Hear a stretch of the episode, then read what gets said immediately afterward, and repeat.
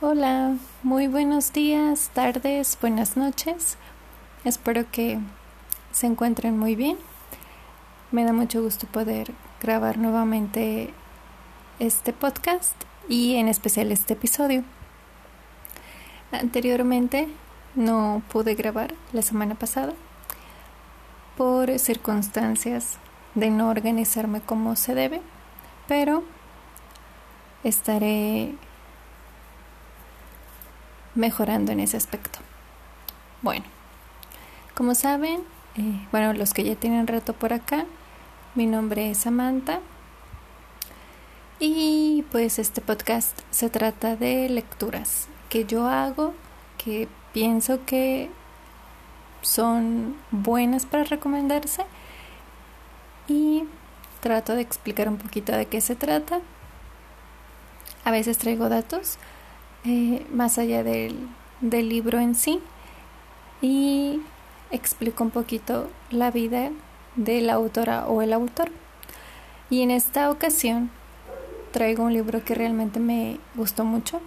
Su nombre es El libro vacío y lo escribió una de las escritoras más fructíferas que existen en México.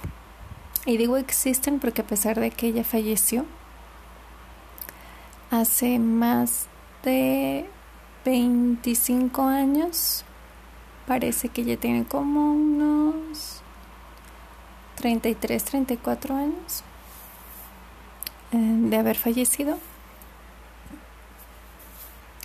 Pero aún así siento que su lectura está sumamente presente, lo que ella representó y sigue representando como símbolo feminista, como símbolo literario y sobre todo una forma de vivir como muy más allá, muy metafísico y quitando muchos tabúes y muchos estereotipos. Josefina Vicens para mí es una de las grandes, grandes, grandes en todos los sentidos. Y el libro de que, que voy a, platicar es uno de los que más me ha impactado, sobre todo lo, cómo lo escribió. Bueno, antes de empezar un poquito a, a platicar de, del libro, quiero platicarles de Josefina. Bueno, ella nació en Tabasco, que me parece genial porque no conozco muchas escritoras, o de hecho creo que es la única que conozco de Tabasco.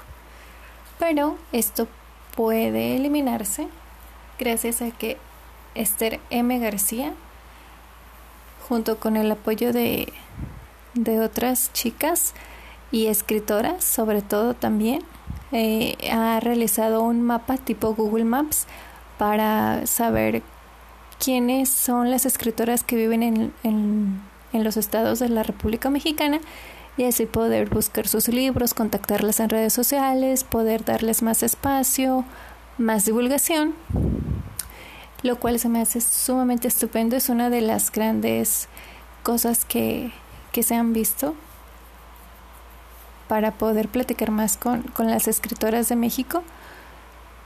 Y bueno, eh, tengo que, seguir checando el mapa.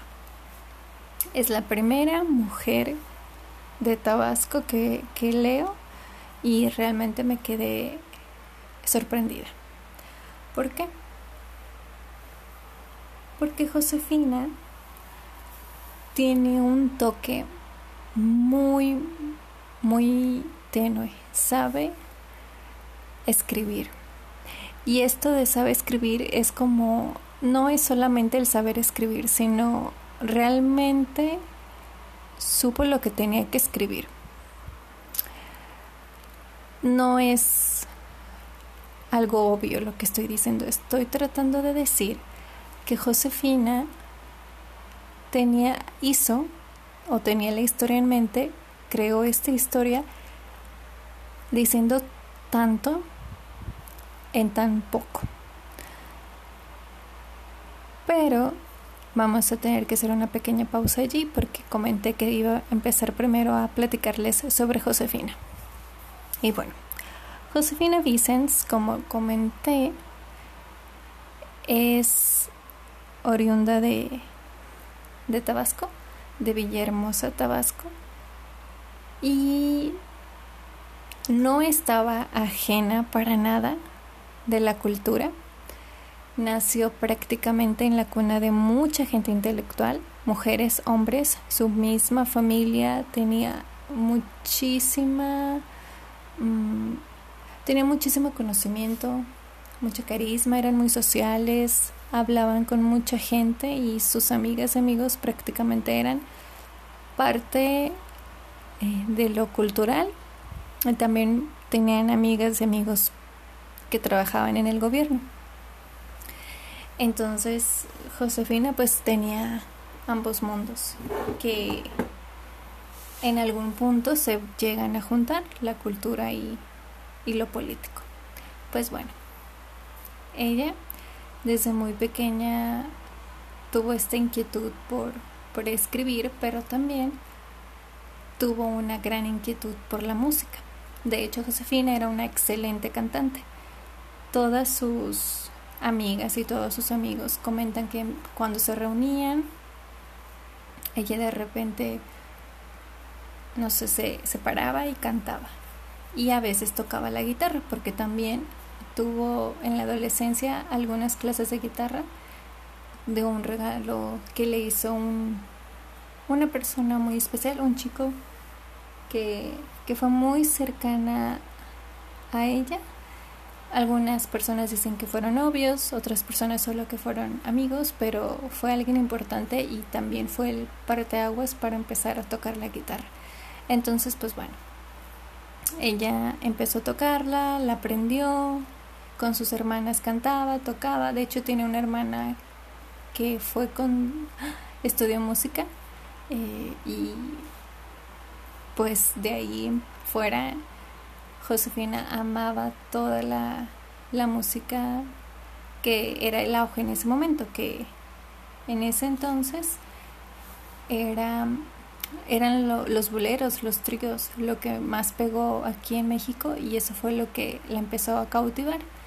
También mm, tuvo una infancia y una adolescencia un poco gris en el sentido que vivió las guerras, las dos guerras mundiales que ha habido y aunque estuvo lejos de la situación, no se sentía ajena a ella. Entonces, eh, dentro de lo que cabe, vivió feliz, pero también como con esta situación un poco difícil de comprender, el, el estar luchando sin saber el por qué, bueno, no luchando, sino más bien peleando por por situaciones de poder, de terrenos, de alcances, de dominación. Entonces, ella trató de seguir su, su camino.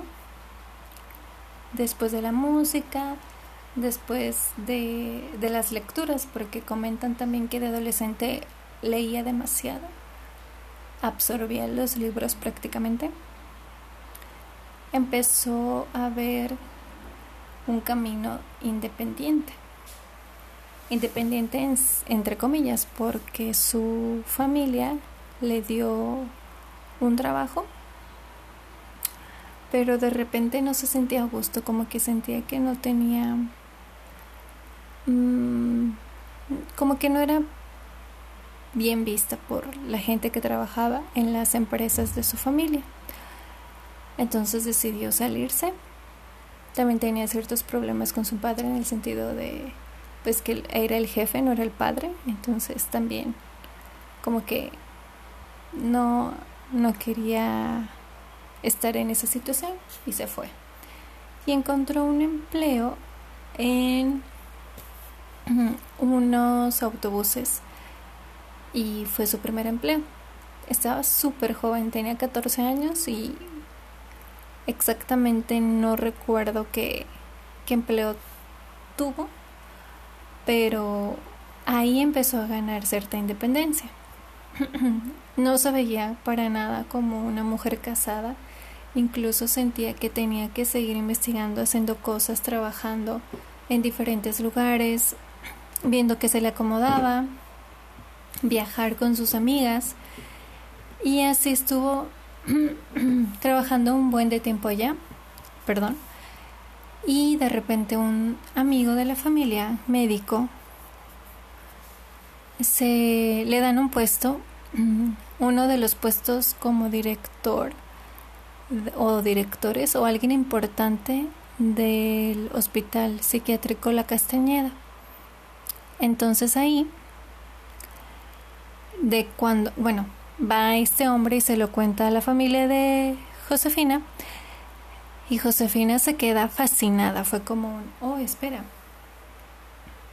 ¿en serio vas a trabajar ahí? Sí, que no sé qué. Y le dice el médico, ¿te gustaría trabajar conmigo como secretaria? No, pues estaba em, esta mujer fascinada, ¿no? Fue como, por supuesto, pero con una condición. Y le dice el cual. Y luego ella comenta, si me permites hablar después de mi trabajo con la gente que está internada ahí, trabajo contigo. Y él dice, claro que sí. Entonces allá va la, bueno, perdón, tiene un apodo, pero más adelante se les voy a decir. Allá va Josefina, alegremente, un poco preocupada porque no es una situación tan común de, uy, sí, voy a ir a trabajar al psiquiátrico, allá voy, yay. No. Obviamente si son circunstancias complicadas, mucha gente dentro del hospital ni siquiera estaba, bueno, ni siquiera tenía una complicación mental, no había alteraciones, pero las mismas alteraciones que provoca estar encerrada se había preocupaciones, se había diferentes formas de pensar y de ser. Y todas estas cosas hacían, bueno, a la gente no le cuadraban y pum, las encerraban. Cuando Josefina determinaba de sus deberes como secretaria, iba a platicar con esta gente y cuenta dos cosas. Bueno, más bien, ella divide a la gente en dos, como que en dos grupos. El primero fue la gente que está súper contenta porque ya se creó otra realidad. Ya tiene un mundo ahí, está viendo otras cosas que no ve y está feliz, vive en su fantasía. Pero por otro lado está la gente sumamente perturbada, perseguida por cosas que ni siquiera pueden explicar y ahí no sabes ni qué decirle a esa persona. Entonces, después de todas estas pláticas que sí siente que fueron muy interesantes, deja el trabajo. No aguantó más que un año y medio y se va a buscar otra cosa. Muchas de sus familias, bueno, mucha familia piensa que por ahí, debido a que ella trabajó en ese hospital, en, el, en la Castañeda, empieza a como que la forma de escribir de ella fue como una una situación como de encontrar esa pues ese límite esa forma de ver de repente que no cuadra con la con lo que dice la sociedad y se fue se fue por ahí fue escarbando entre la gente que no encaja que no se siente contenta con lo que es o que no está contenta con lo que ofrece la sociedad. Ten esta licenciatura, ten este trabajo, ten esta familia, ten este viaje o no sé, o sea, empezó a escribir para la gente que no entendía bien qué estaba haciendo en la, en la sociedad y no se sentía parte de ella. Entonces, a partir de ahí, eh, empieza su fascinación por, por la escritura y por querer contar historias. Después de este trabajo en la Castañeda se va a... Perdónenme otra vez. Se va a un trabajo de gobierno. Era un algo como un secretariado o una división agrónoma de, de Ciudad de México porque a los pocos años como a los 12, 13, 14 más o menos. Después de los 14, su familia, de los 14 años de Josefina, su familia se muda a la Ciudad de México. Ahora em, entra en esta situación de la agronomía porque su padre estaba sumamente fascinado con este, con este mundo. Él era español. Llega a México, a Tabasco, y ahí encuentra a la madre de Josefina y se casan, tienen hijas y pues bueno, eh, se mudan a la Ciudad de México y ahí empieza, empiezan más aventuras, sobre todo para, para Josefina. Entonces, en, ese, en esa división, en ese empleo de gobierno, para alguien que no era nada formal, que rompía estereotipos y no tenía como, no es que no le, no le diera importancia a las cosas, pero le gustaba mucho como bromear y como llevarse toda la ligera. En ese empleo ella firmaba, tenía su número de credencial de trabajadora dentro de esa área, pero ella firmaba con otros nombres, tanto de escritoras como escritores o actores, actrices, gente importante de la historia. Firmaba, por ejemplo, como Greta Garco, uh, Napoleón Bonaparte, uh, Dostoyevsky y entre otras. Y un día, bueno, la anécdota que ella cuenta es que el jefe le manda hablar y le dice, oiga, ¿a usted le gusta su trabajo? No, pues que sí. Oiga, ¿y por qué, pues no, o sea, por qué siempre firma con otros nombres que no son suyos? Y dice ella, no, pues es que, pues yo pensé que no había ningún problema porque ahí está el, el número de mi, de mi tarjeta y saben que soy yo. Y luego le dice, bueno, por eso que acaba de hacer, se va a ir directamente al campo va ahora a ser la jefa femenil de agronomía. Oh, no, pues qué padre, ¿no? Esa situación de romper un poco la, la rutina porque trabajar en una oficina pues también es muy rutinario. Me imagino, nunca he trabajado, pero he visto y me han contado que sí, es un poco rutinario. Entonces, pues al poco tiempo ya se va a su nuevo empleo, trabaja, está contenta se acerca mucho a la gente que trabaja así en el campo, le, le cuentan cosas, trata de mejorar eh, la vida y la forma de trabajar de esas personas y durante un tiempo está allí y después ya parte otra vez. Pero fue lo primero que le acercó a la gente. Entonces allí empieza otra vez esta situación de del escribir, del, del dar algo a cambio para todas esas personas que se quedan pues allí sin ser escuchadas.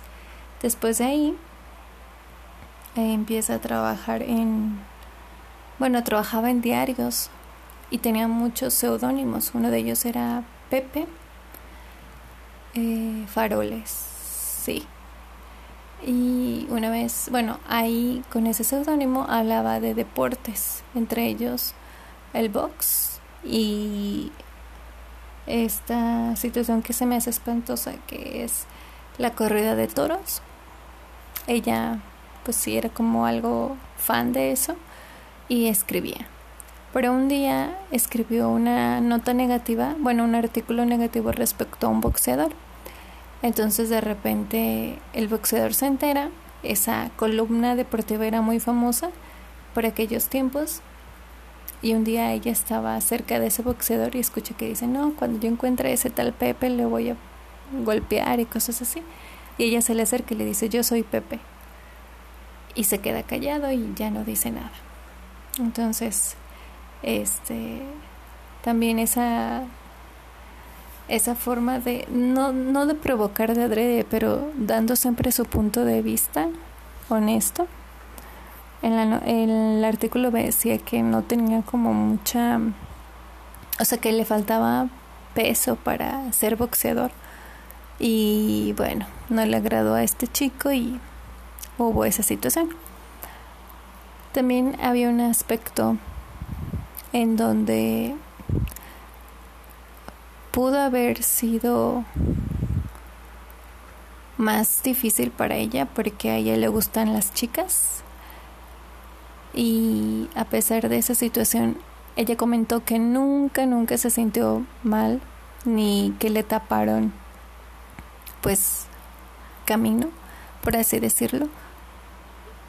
Su vestimenta era diferente su forma de pensar también. Y no, no fue un impedimento para hacer cosas el hecho que a ella le gustaran las chicas, para nada. Pero para ganar libertad con sus padres, se casó con uno de sus mejores amigos. El hombre, el amigo, también le gustaban, bueno, le gustaban los chicos y se casan. Entonces hacen muchas carrillas así como, oigan, ¿y por qué se casaron? No, pues porque nos dimos cuenta que fumamos de las del mismo de la misma marca de cigarros y pues bueno, nos dijimos, pues nos va a salir más barato. Entonces estuvieron juntos un tiempo. Mm, fue complicado porque bueno, había muchísima libertad, era un matrimonio no convencional y al poco tiempo, lamentablemente después de su, de su boda, el hombre, el amigo muere y bueno, más bien se suicida. Fue un golpe duro para ella porque se dio cuenta que no que la gente carga cosas de diferente forma. Y a pesar que cargaban, digamos, algo similar, a ella nunca le hubiese pasado por la cabeza, pues, el suicidio.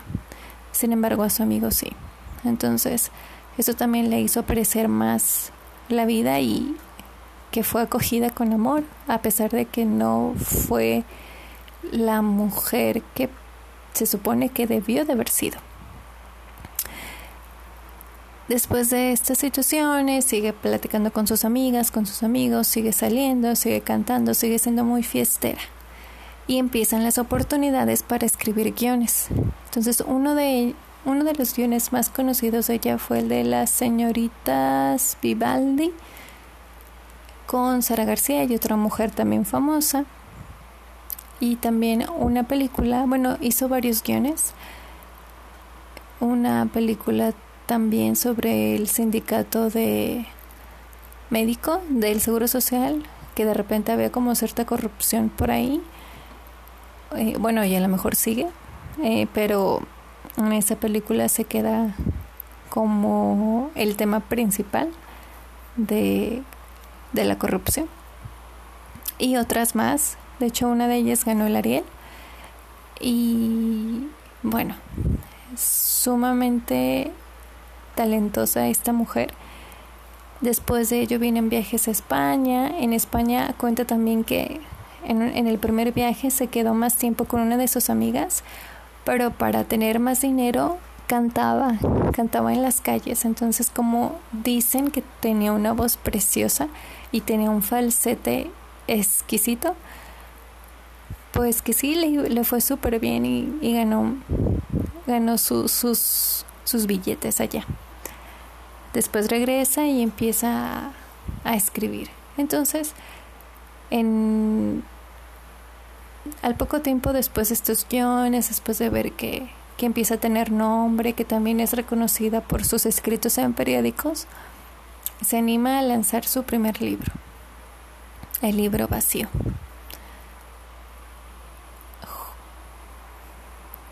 No lo pensaban. O sea, realmente fue como una sorpresa y también fue una sorpresa que la gente lo haya cogido muy bien. Por aquellos años fue muy conocido, pero no sé, y ahí tendré que investigar mucho, cómo de repente fue perdiendo como mm, como nombre Hubo un tiempo en el que no se escuchó, ese libro es como de los sesentas y tiene un peso increíble. O sea, ustedes lo leen y les juro que parece que lo escribieron en este tiempo. Pero bueno, el caso es que lo escribe, se emociona, las amigas, los amigos la apoyan y empieza a, a tener más tranquilidad, a sentirse plena, a pesar de que ella no se ve como una escritora formal. De hecho, sus únicas obras son dos el libro vacío y Los años falsos.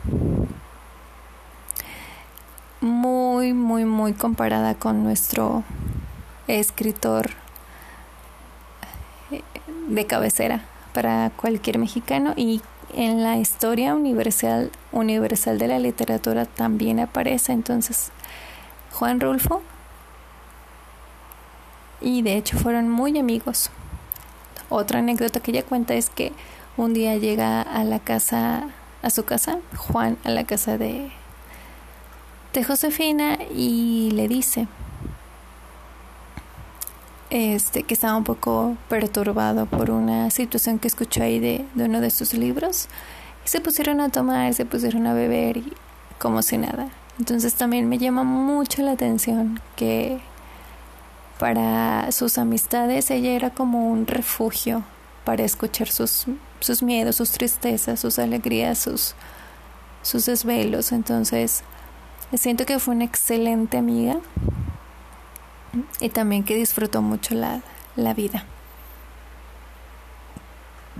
Luego llega el libro de los años falsos.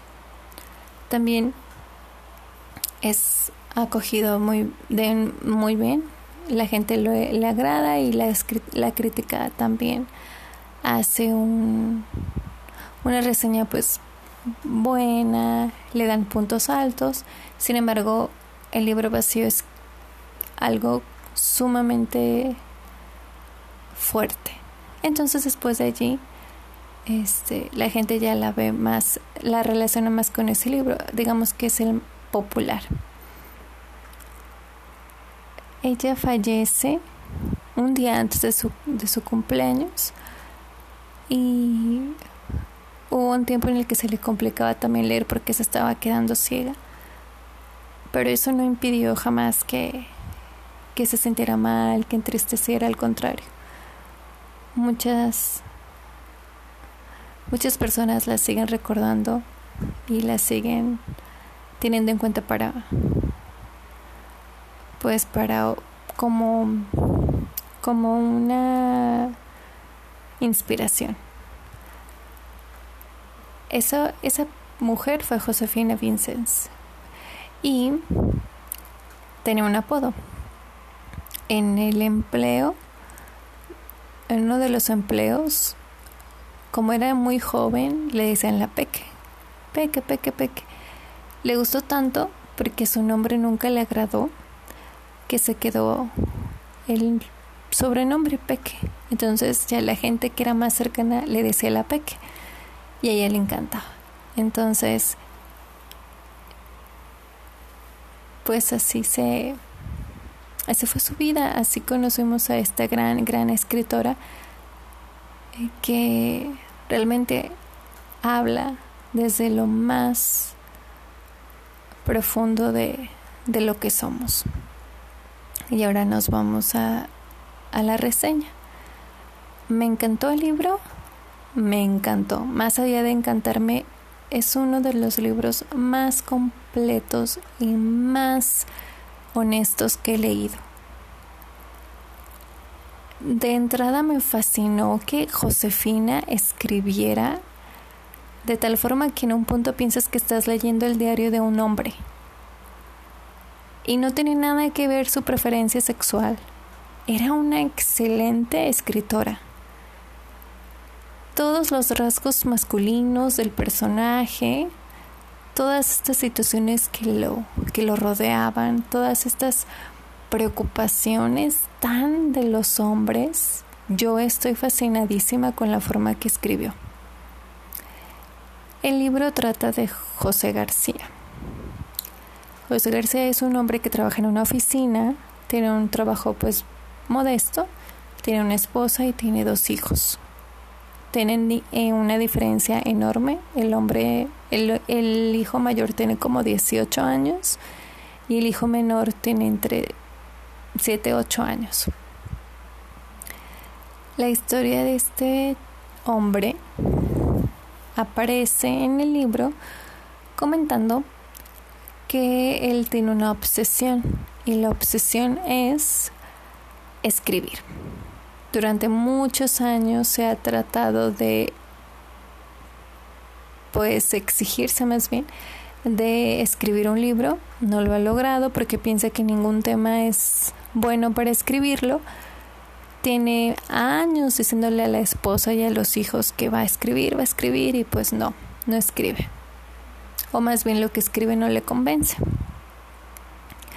Pero de ahí salen demasiadas cosas que podemos plantear, que podemos platicar, que podemos pensar. A mí lo personal me desgarró, pero también me hizo pensar mucho en las cosas más sencillas que hacemos en nuestro día a día.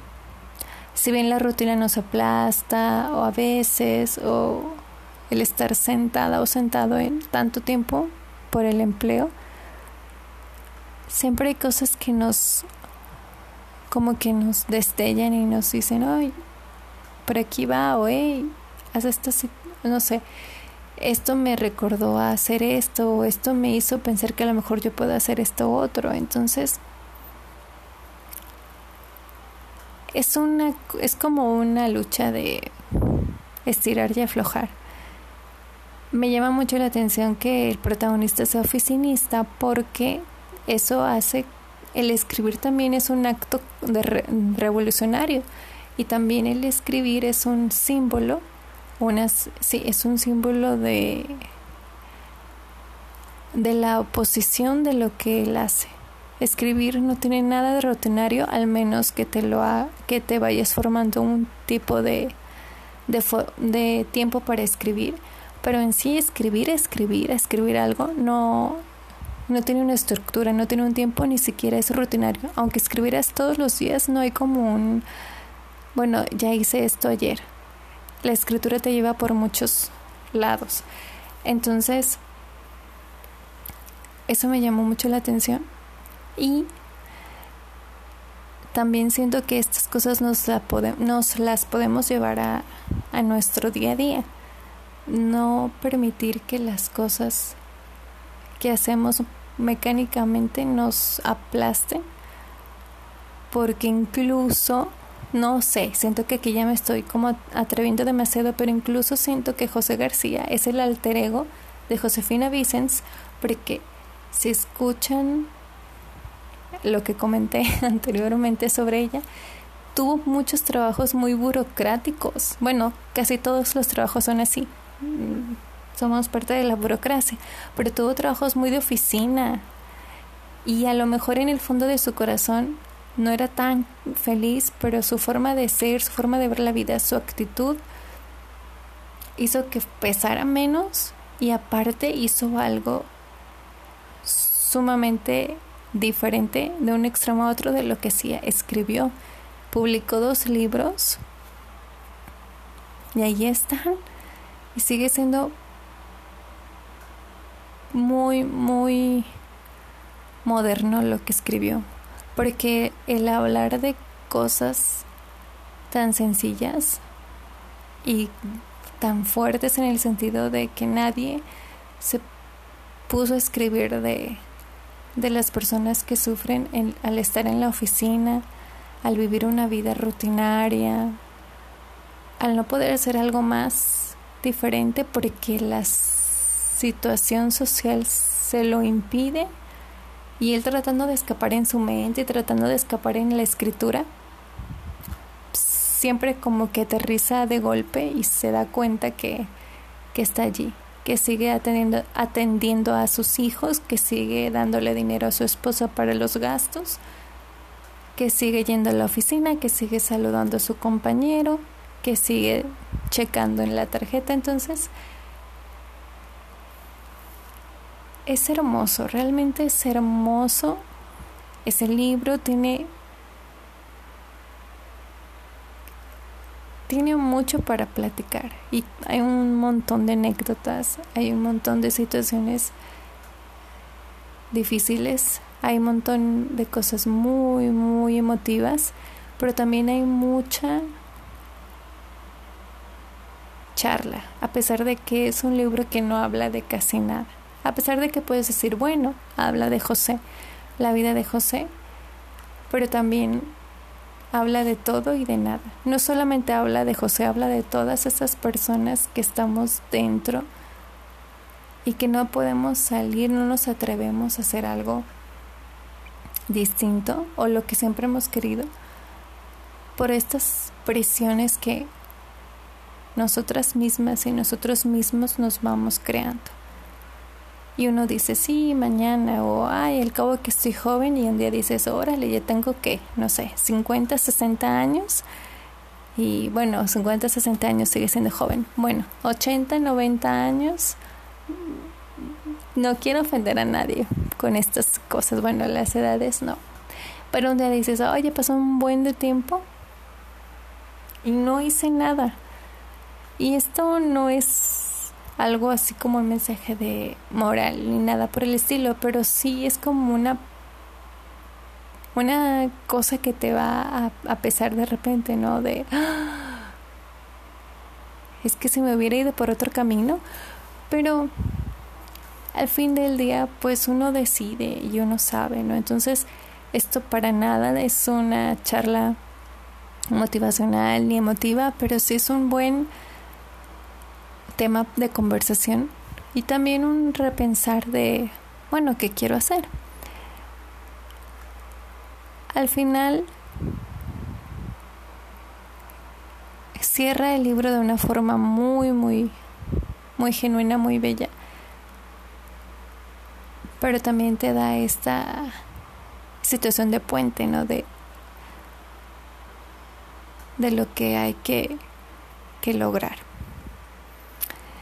Este, sí, es como un, cierras el libro y te quedas pensando y pensando, pero hay como un puente que te lleva a otras, digamos, otros pensamientos, otras alternativas. Y eso es lo que hace este libro. Realmente hizo un excelente trabajo. Toda su vida es fascinante, todo lo que escribió fue fascinante. Me duele mucho que ella no sea conocida en estos momentos. Mucha gente la ha traído gracias a Fondo de Cultura Económica que volvió a reeditar sus libros y los juntó en uno solo. Y a precios muy accesibles, la verdad.